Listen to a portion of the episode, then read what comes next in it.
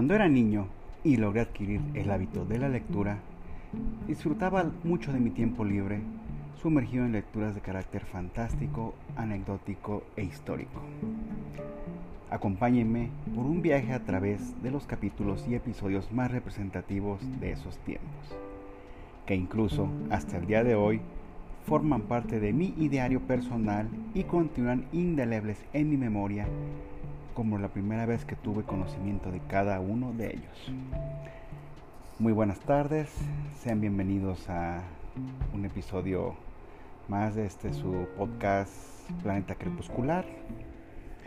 En esta ocasión este es un episodio extra ya que queda pendiente la segunda parte de los encuentros aéreos de objetos voladores no identificados.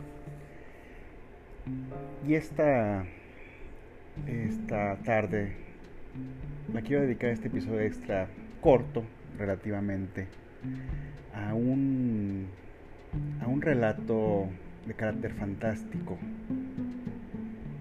Cuando era, pues no tan niño, digamos joven,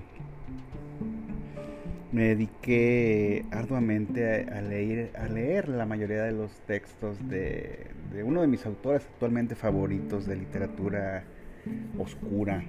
Después de Edgar Allan Poe, por ejemplo, estoy hablando nada menos que de Howard Phillips Lovecraft. Y entre todos los fascículos que venían, venían unos compendios extra que se referían a autores y a relatos este, individuales de autores distintos a Lovecraft. Muchos me llamaron la atención, pero uno de los que llamó mucho, mucho mi atención en aquellos tiempos y que todavía hasta hoy lo sigue haciendo, eh, es uno que encontré incluso en un libro de literatura de tipo, pues como orientada a carácter infantil, adolescente. Y me sorprendió que se que fuera distribuido en este tipo o dirigido a este tipo de público.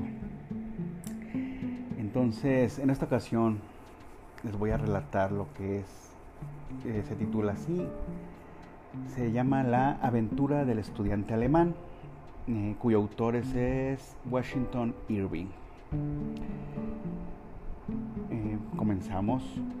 Una noche tormentosa, en la época más turbulenta de la Revolución Francesa, un joven alemán volvía a su alojamiento ya tarde, atravesando la parte vieja de París.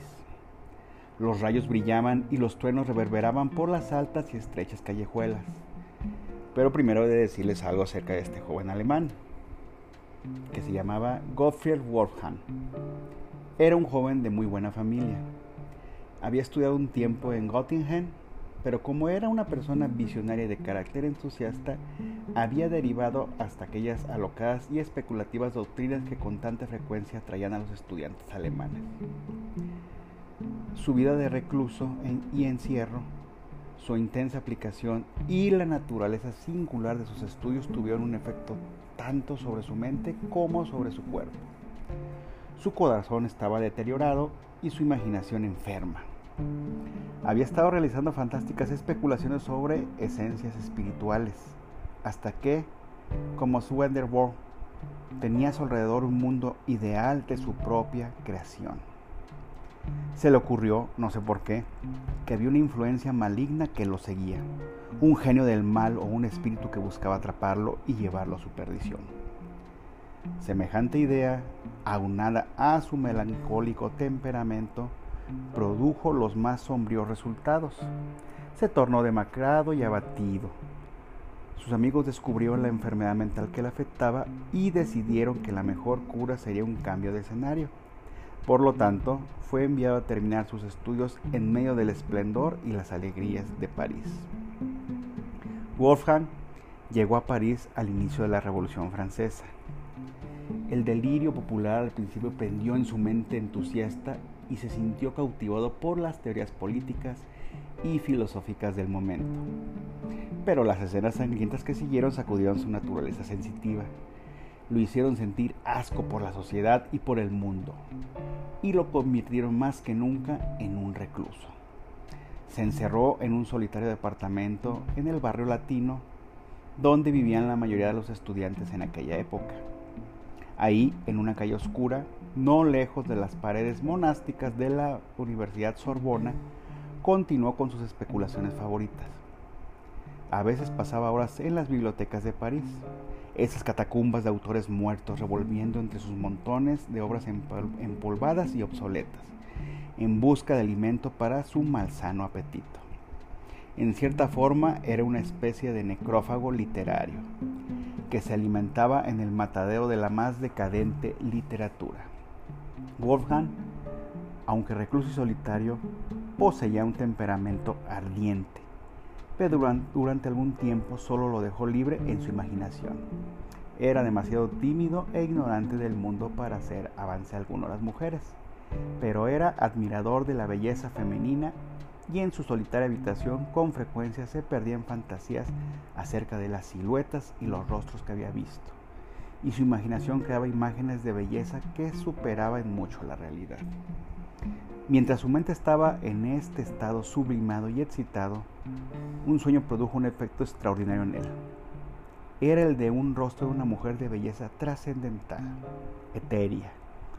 Tan fuerte fue la impresión que le causó que tuvo el sueño una y otra vez. Invadía sus pensamientos de día y sus sueños por la noche.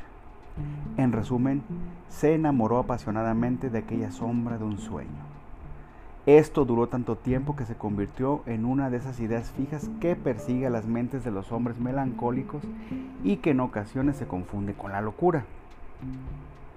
Esta era la situación en la que Gottfried Wolfgang se encontraba en el momento en que he mencionado.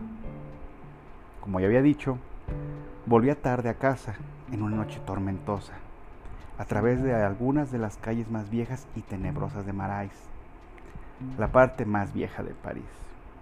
El fuerte retumbar de los truenos hacía eco las altas casas de las estrechas calles. Llegó a la Place de Grève, la plaza en la que se llevaban a cabo las ejecuciones públicas. Los truenos retumbaban sobre las torres del antiguo Hotel de Ville y los rayos lanzaban destellos sobre el espacio abierto frente a él. Cuando Warham iba cruzando la plaza, retrocedió horrorizado al encontrarse frente a la guillotina. Era el punto más álgido del reino del terror, cuando aquel pavoroso instrumento de muerte estaba siempre listo y en su cadalso corría continuamente la sangre de virtuosos y valientes. Aquel mismo día había sido empleada en el trabajo de la muerte y ahí estaba, el oscuro aparato en medio de la silenciosa y dormida ciudad en espera de nuevas víctimas. El corazón de Wolfgang se sintió enfermo y el joven estaba por alejarse del espantoso aparato cuando de repente vio una forma en las sombras, oculta al pie de los escalones que llevaban al cadalso. Una sucesión de deslumbrantes relámpagos la reveló con más claridad. Era la figura de una mujer vestida de negro.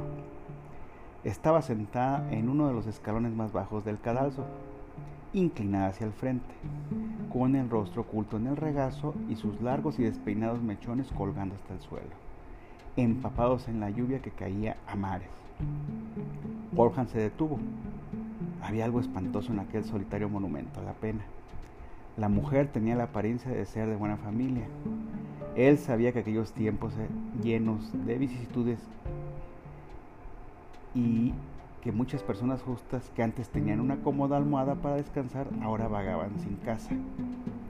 Tal vez se trataba de una pobre doliente a quien aquella espantosa hacha había dejado desolada y sola, y que estaba ahí sentada con el corazón destrozado. Conectada de algún modo al sitio donde todo lo que era querido para ella había sido lanzado a la eternidad. Se aproximó y le habló con simpatía, ella levantó la cabeza y lo miró con ojos desquiciados. El estudiante quedó pasmado al ver, a la luz de los relámpagos, el mismo rostro que lo había perseguido en sus sueños. Estaba pálido y desconsolado, pero era terriblemente hermoso. Temblando, con violentas y conflictivas emociones, Wolfgang volvió a dirigirse a ella. Le dijo algo sobre estar ahí expuesta a esa hora de la noche y sobre la furia de la tormenta, y le ofreció acompañarla hasta donde estuvieran sus amigos. En ese, en ese momento, ella señaló la guillotina con un gesto de espanto significado. No me quedan amigos en este mundo, respondió ella. Pero tiene un hogar, dijo Wolfgang. Sí, en la tumba. El corazón del estudiante se derritió ante aquellas palabras. Si un desconocido se atreve a hacerle un ofrecimiento, le dijo, sin temor de ser malinterpretado, le ofrezco mi humilde morada como refugio y ahí mismo como su devoto, a mí mismo, perdón, como su devoto amigo. Yo tampoco tengo amigos en París. Soy extranjero en esta tierra, pero si mi vida le sirve de algo, está a su servicio y la, sacrificaría antes de permitir que sufra cualquier daño o indignidad. Había una grave sinceridad en la voz y las palabras del muchacho, que surtió efecto. Su acento extranjero también estuvo en su favor, lo distinguía de los estereotipados habitantes de París.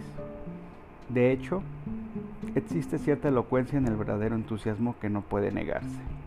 La extraña sin hogar se confió a sí misma de manera implícita a la protección del estudiante. Él la ayudó a caminar por el Pont Neuf y a cruzar la plaza donde el pueblo había derribado la estatua de Enrique IV. La tormenta había amainado y los truenos se escuchaban en la distancia. Todo París estaba tranquilo. El gran volcán de pasión humana dormía un rato para renovar sus energías en la erupción del día siguiente. El estudiante llevó a su protegida a través de las viejas calles del barrio latino y por las oscuras paredes de la Sorbona hasta el gran hotel deslucido en el que vivía. La vieja portera que le abrió lo miró con sorpresa al ver que el melancólico Wolfham tenía compañía femenina. Al entrar en su departamento, el estudiante por primera vez se sonrojó por la parquedad e indiferencia de su habitación. No tenía más que un cuarto, un antiguo salón con muchos relieves y amueblado fantásticamente con los restos de antiguas magnificencias, porque era uno de esos hoteles en el barrio del Palacio de Luxemburgo que alguna vez pertenecía a la nobleza.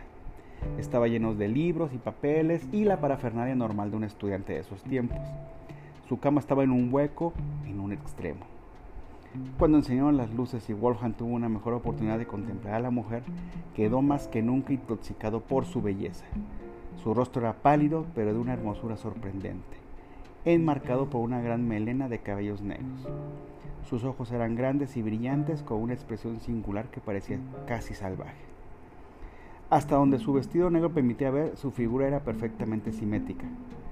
Toda su apariencia era sorprendente, aunque iba vestida en el estilo más simple.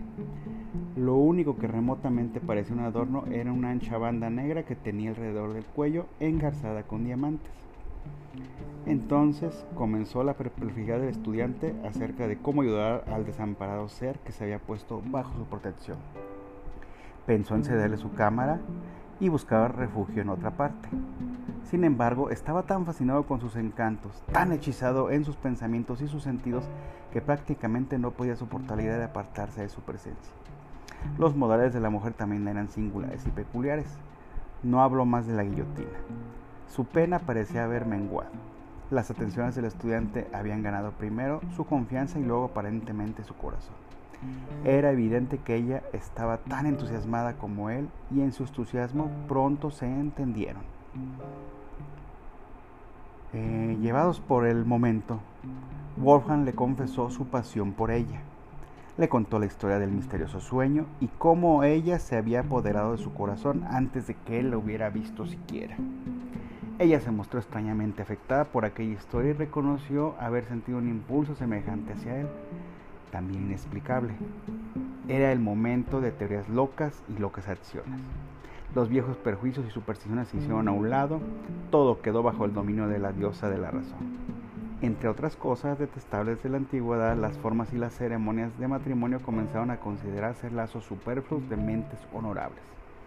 Los pactos sociales estaban de moda, a Wolfgang le gustaban mucho las teorías para no verse afectado por las doctrinas liberales del momento. ¿Por qué hemos de separarnos? dijo él. Nuestros corazones están unidos a los ojos de la razón y del honor. Somos como uno. ¿Qué necesidad hay de formas sórdidas para ligar nuestras almas?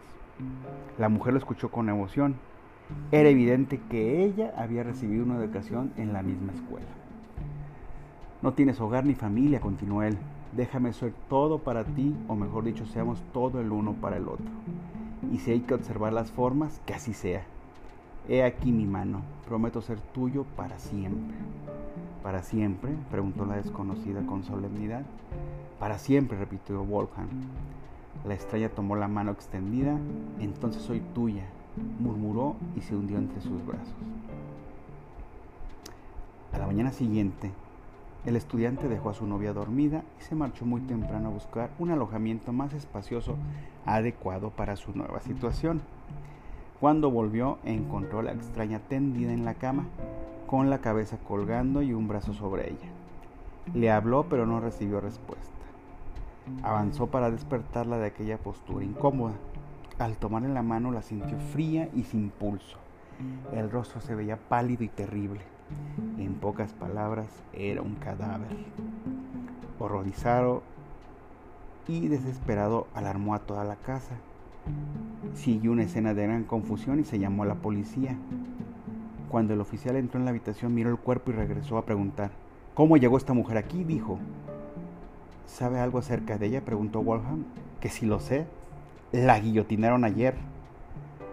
Se acercó, desató el collar negro que tenía en el cuello el cadáver y la cabeza rodó por el piso. El estudiante en ese momento entró en un gran estado de agitación. El enemigo, el enemigo ha tomado posesión mía, gritaba. Estoy perdido para siempre. Trataron de calmarlo, pero todo fue en vano. Estaba poseído por la creencia de que un espíritu maligno había reanimado el cadáver para atraparlo. El estudiante perdió la razón y murió en un manicomio. Esta historia, aunque es simple, se me hace de muy buena calidad e interesante. Nos da un contexto de mucho de lo que se vivía en aquella época de la Revolución Francesa, de las pérdidas que llegaban a asolar a familias enteras. Espero que la hayan disfrutado. Eh, nos vemos en el siguiente episodio.